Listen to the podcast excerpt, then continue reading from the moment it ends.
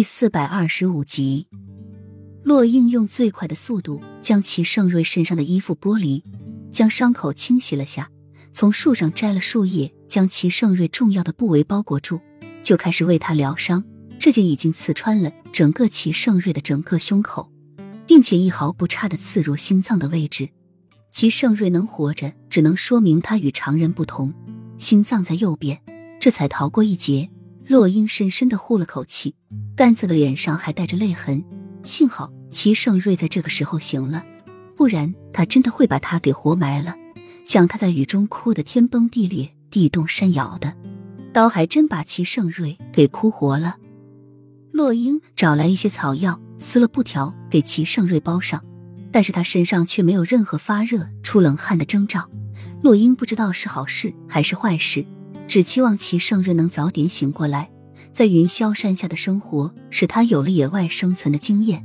找来几根竹子、一些树叶，洛英就在林中搭建了一个小屋，只有半米高，人要弓着身子才能进去，并且立马只能容纳一个人躺下。洛英做好这些，看了看天色已经渐黑了，并且看天上没有散去的乌云，估计今天晚上还要下雨。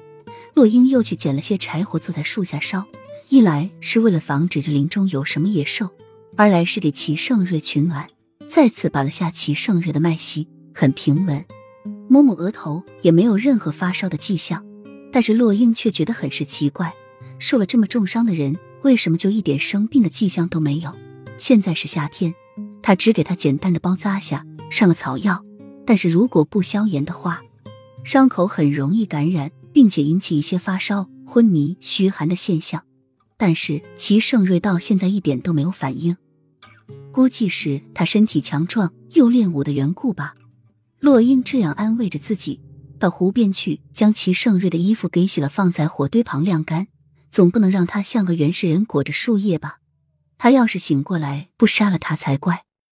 忙活了半天的洛英也一下子觉得精疲力尽，泥土还粘在洛英的脸上和身上。刚才没有感觉出来，现在却觉得很是难受。洛英看了下四周，趁天还没有黑之前，他还是将身上的脏衣服洗洗。这个湖很深，面积也很广，水却极致的清澈。洛英脱掉自己身上沾染着泥巴的衣服，慢慢的走向湖面，直至湖水淹没他整个身子。洛英光洁滑腻，犹如凝脂的肌肤，在这幽深的野外中，如同一个下凡沐浴的仙子。天色越发的黑了下来。落英如云般稠绵的长发在清澈的水面漂浮着，给偌大的湖面增添了一丝诡异的气息。落英搓洗着衣服，刚准备游上岸，就感觉脚上被什么东西缠绕着。